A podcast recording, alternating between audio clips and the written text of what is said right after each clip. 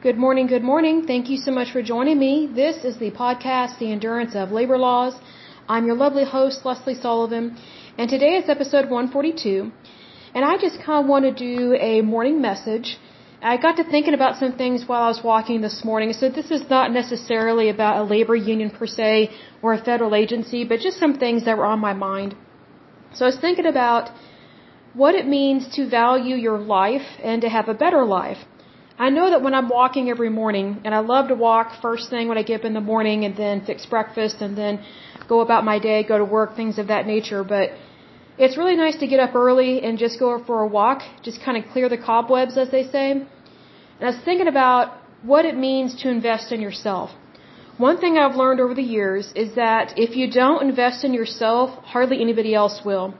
So whenever you invest in yourself, it creates confidence it greatly influences your life because I think sometimes what we forget is that we ourselves are influencers in our daily life. You know, just because we're not hosting the Oscars or we're not a CEO of a company yet or something, that doesn't mean that we don't have influence because we very much do. And what a wonderful thing that is.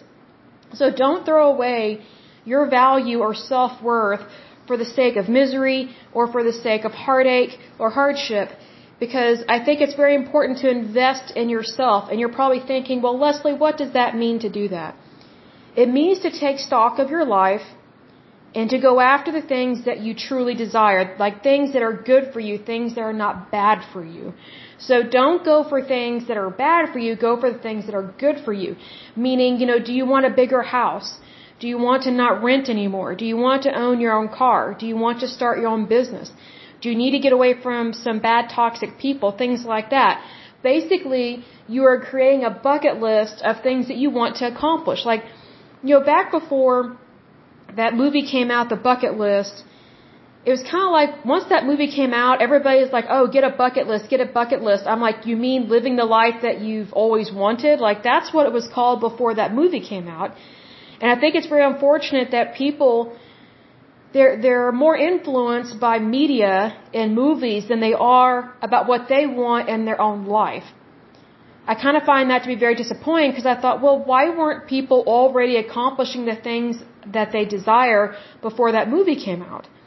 So I think it's really sad whenever people they they've been asleep for years and years and then it's not till an interesting movie comes out that they realize, "Oh, I need to be doing this." And so it's just kind of a catchphrase now to have a bucket list, but it's one of those things that was like a to-do list of your future. Like, what are your goals? What are the desires of your heart? So let's say, for example, you are in a dead-end job or you think it is a dead-end job.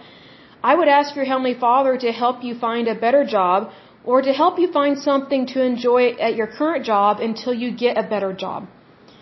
And you know, to invest in yourself is not selfish, it's not arrogant, it's not prideful. It actually is a requirement to be a responsible adult. Because if you're not investing in yourself, then you cannot invest in other people. It makes it very difficult to live your life if you're not even sure what you want. Like some of the worst advice I have ever received from people, it's always from people who don't know what they're doing, they don't want, they don't know what they want, and they're not accomplishing a lot in their life. Well, who are they to be giving advice? I mean, really, I mean, you would be better off reading a self-help book than be taking advice from someone who doesn't know what they're doing or they're not accomplishing much in their life. You know, it's one of those things that we need to be careful who we're friends with and who we associate with because if, I'm going to be blunt about this, but if you're around a bunch of losers, more than likely they're just going to drag you down. You need to be around like-minded people and you need to be around people that that actually have a positive life and have a positive lifestyle. That is what I mean by investing in yourself because it's easy to just, you know, I guess float through life, you know, just kind of be like, well, I'm here, I'm there, I'm not really doing a whole lot, but I'm not broke, or I'm broke, but I'm not in poverty. You know what I mean? Like you're just kind of in the middle. Well, I wouldn't live that kind of life. What I do is first of all, I give my life to Christ and identify, okay, what does God want me to do in my life? And I'm not trying to be religious. This is just a fact. You, you know, because I look at it this way. You know, I've always known that God exists. But there are different ways of living your life, especially as a Christian. Like, you know, just because you know God exists, that doesn't mean that, that you're having the best life and that you believe you're going to heaven and that you believe in having a wonderful, blessed life. If anything, I meet more negative people that are Christians than I do atheists or agnostics. Like sometimes I would rather be around atheists and agnostics because they're more positive.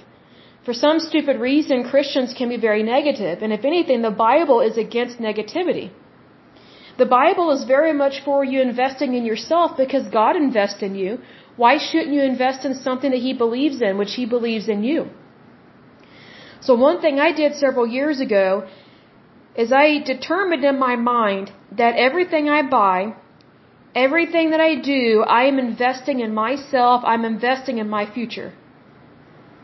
Because I think sometimes as women, or I should say this, sometimes women you know, we're such givers. We're not the takers really of this world. We just give and give and give and give, and then we just get depleted. And then we feel not worthy. We don't feel valuable. Well, here's the thing. Stop giving so much. Just stop. You know, take stock of your life and realize who you are in Christ Jesus and realize that your life matters very much. It matters a lot to God. And yes, should we help people? Of course. I mean, should we care about people? Yes, but there's a difference between caring and helping and just allowing people to, to take advantage of you and to take what you have that God gave to you, He didn't give to, any, to anybody else. See, it's one thing to be a doormat. It's one thing to be abundantly blessed and then bless others with what God has given you. That's not socialism. Socialism is where the government decides who is successful and who is poor. That's our decision as an individual. That's an individualistic decision. It is a decision. And I'm not saying that people that are poor always choose to be poor. I'm saying sometimes their decisions go in that direction. Meaning every decision you make should be, okay, is this for the betterment of my life and my happiness because if it's not, I don't want to be a part of it, is the thing. That's what I mean by investing in yourself. And unfortunately, here in the Bible Belt states, people tend to just overinvest in family. It's just a soul sucking experience. And I'm not against families. Families are wonderful, but you know, it's very hypocritical, I think, of Christians to say, oh, you know, we, we, we talk about family, we believe in family. Okay, that's great, but do you believe in God? Because if God is not first, everything else will not fall into place. You know, God didn't give us fellowship and families and marriage just to devalue God, to dethrone Him and put our marriages before Him, put our kids before Him, put soccer practice before God, you know, all this stuff. You know, all these other things are blessings, but if God's not first, that's a big problem. It's a big problem.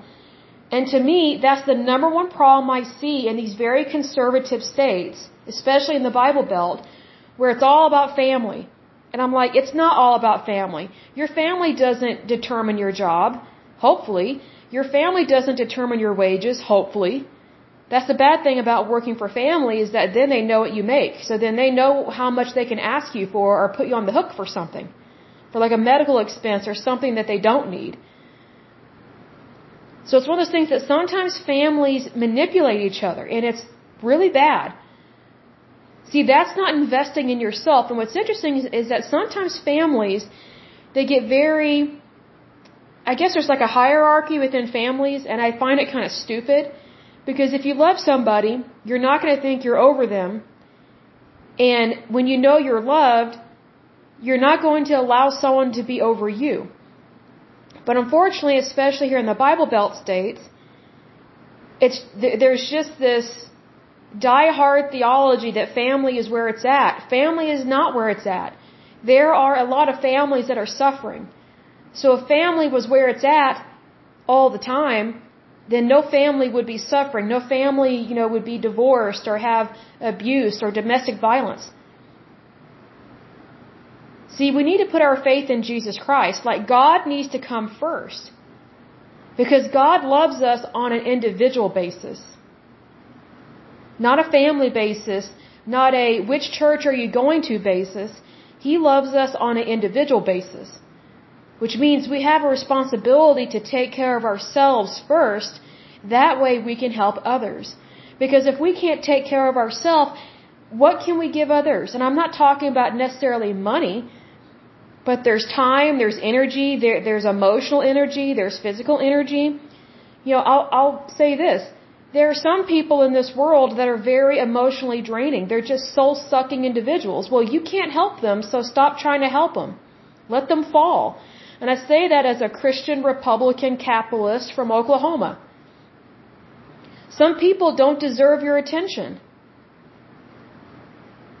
Some people don't care to do what's right, even if you give, give them advice. And I'm not saying that when you give advice that people should follow it to the T, but I'm just saying that sometimes people are a waste of brain space.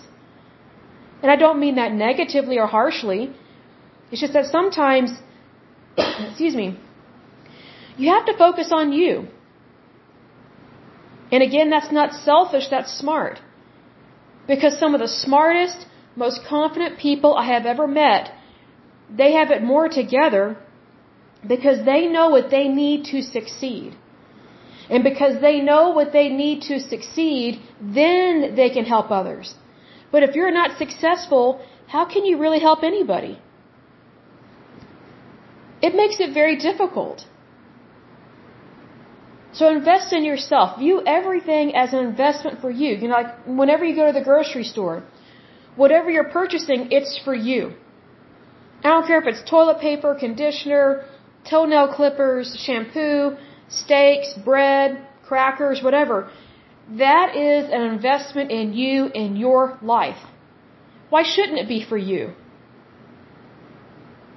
God loves you. He cares about you. So invest in yourself.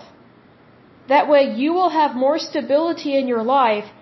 And then once you have that blessing, you, you, technically you already have the blessing of God on your life when you believe in Christ Jesus. But whenever you're, you are more prosperous, I should say, and you don't have as much serious stuff on your plate, then you can help others. Then you can branch out. But until then, it's very important for us to get our situations figured out before we go out on a limb and start trying to help people that are way over our head anyway. Like some people's situations are just far above and beyond into the bizarre that it's I mean, the best I can do on most things is just pray for the person, and that's okay.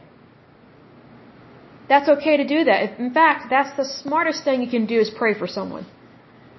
But for sure, View your life as an investment because you are an investment. God put you here for a reason. So don't throw it away. I'll go ahead and end this podcast, but as usual, until next time, I pray that you're happy, healthy, and whole, that you have a wonderful day and a wonderful week. Thank you so much. Bye bye.